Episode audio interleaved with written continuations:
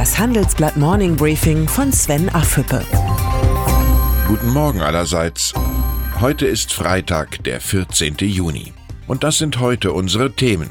Brandherd Nahe Osten. Feind, Todfeind, Parteifreund. Aktien mit Potenzial. Die Lage im Nahen Osten spitzt sich weiter zu. Die US-Regierung macht Iran für Anschläge auf zwei Tankschiffe im Golf von Oman verantwortlich. Außenminister Mike Pompeo sagte, dass Iran als Antwort auf die US-Sanktionen um sich schlage. Die Bundesregierung wertet die Ereignisse als Bedrohung für den Frieden. Zu Recht. Das Feuer auf den Tankschiffen ist gelöscht, doch die Lage im Nahen Osten bleibt brandgefährlich. Ralf Brinkhaus, Alexander Dobrindt und Rolf Mützenich. Gestern Abend haben sich die Fraktionschefs von CDU, CSU und SPD mit Kollegen zu einer Klausurtagung in einem Berliner Restaurant getroffen. Die drei Politiker, die in diesen Tagen gebetsmühlenartig die Handlungsfähigkeit der Großen Koalition preisen, wollen bei den Themen Aufbau eines neuen Mobilfunknetzes, Abbau des Solidaritätszuschlags und Zukunft der Pflege gemeinsame Beschlüsse fassen. Man muss gespannt sein, was von den guten Absichten am Ende wirklich umgesetzt wird. Die Erfahrung mit der Großen Koalition verheißt nichts Gutes.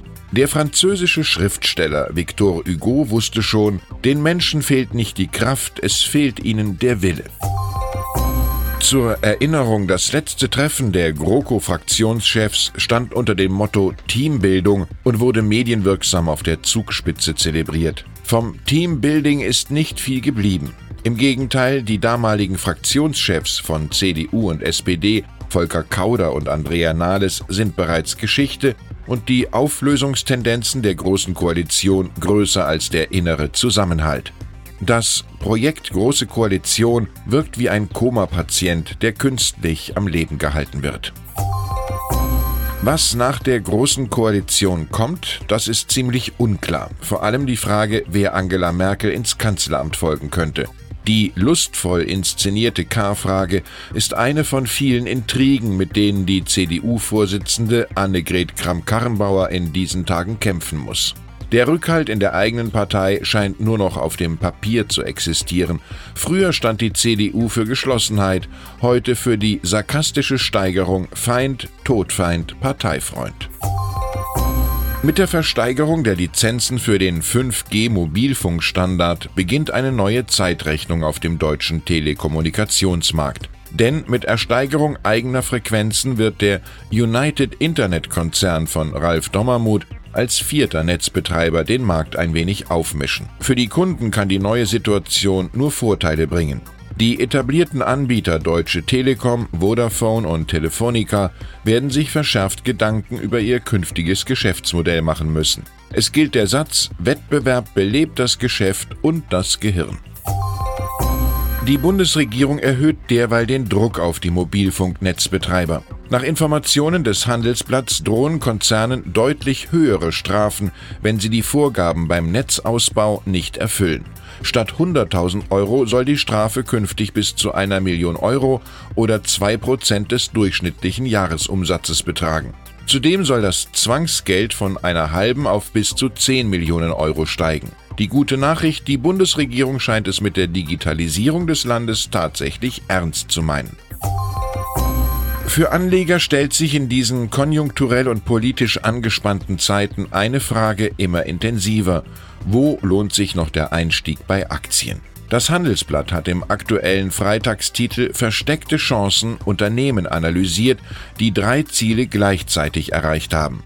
Hohe Investitionen, hohe Dividende, hohes Wachstum. Dieser Spagat gelingt nur wenigen Unternehmen erst recht nicht über viele Jahre hinweg. Zu den Ausnahmen gehören SAP, Henkel oder Nestlé. Wer in solche Ausnahmekonzerne investiert, kann auch in unsicheren Börsenzeiten mit zuverlässiger Rendite rechnen. Nur Mut. Und dann ist da noch Donald Trump. Meistens sagt der US-Präsident, was er denkt, so wie jetzt dem US-Fernsehsender ABC. Auf die Frage, wie weit er in einem Wahlkampf gehen würde, sagte er freimütig, dass er durchaus Informationen von ausländischen Stellen annehmen würde, die seinen innenpolitischen Rivalen schaden könnten. Ich glaube, ich würde das annehmen. Das ist keine Einmischung, sagte Trump. Es gehe einfach um Informationen. Wer auch immer von den Demokraten den US-Präsidenten herausfordert, es droht erneut ein schmutziger Wahlkampf und höchstwahrscheinlich heißt der Sieger erneut Trump. Ich wünsche Ihnen ein erholsames Wochenende. Herzliche Grüße, Ihr Sven Affüppe.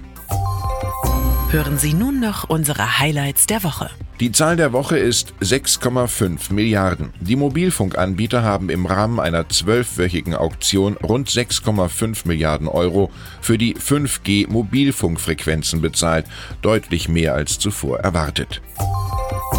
Das Zitat der Woche kommt von Verteidigungsministerin Ursula von der Leyen. Ich bin überzeugt, dass es in der nächsten Legislaturperiode ein Digitalministerium geben muss. Und unsere Persönlichkeit der Woche ist Friede Springer. Die Verlegerin bestellt ihr Haus und korrigiert dabei einen späten Fehler ihres Mannes. Der Medienkonzern soll die Börse verlassen.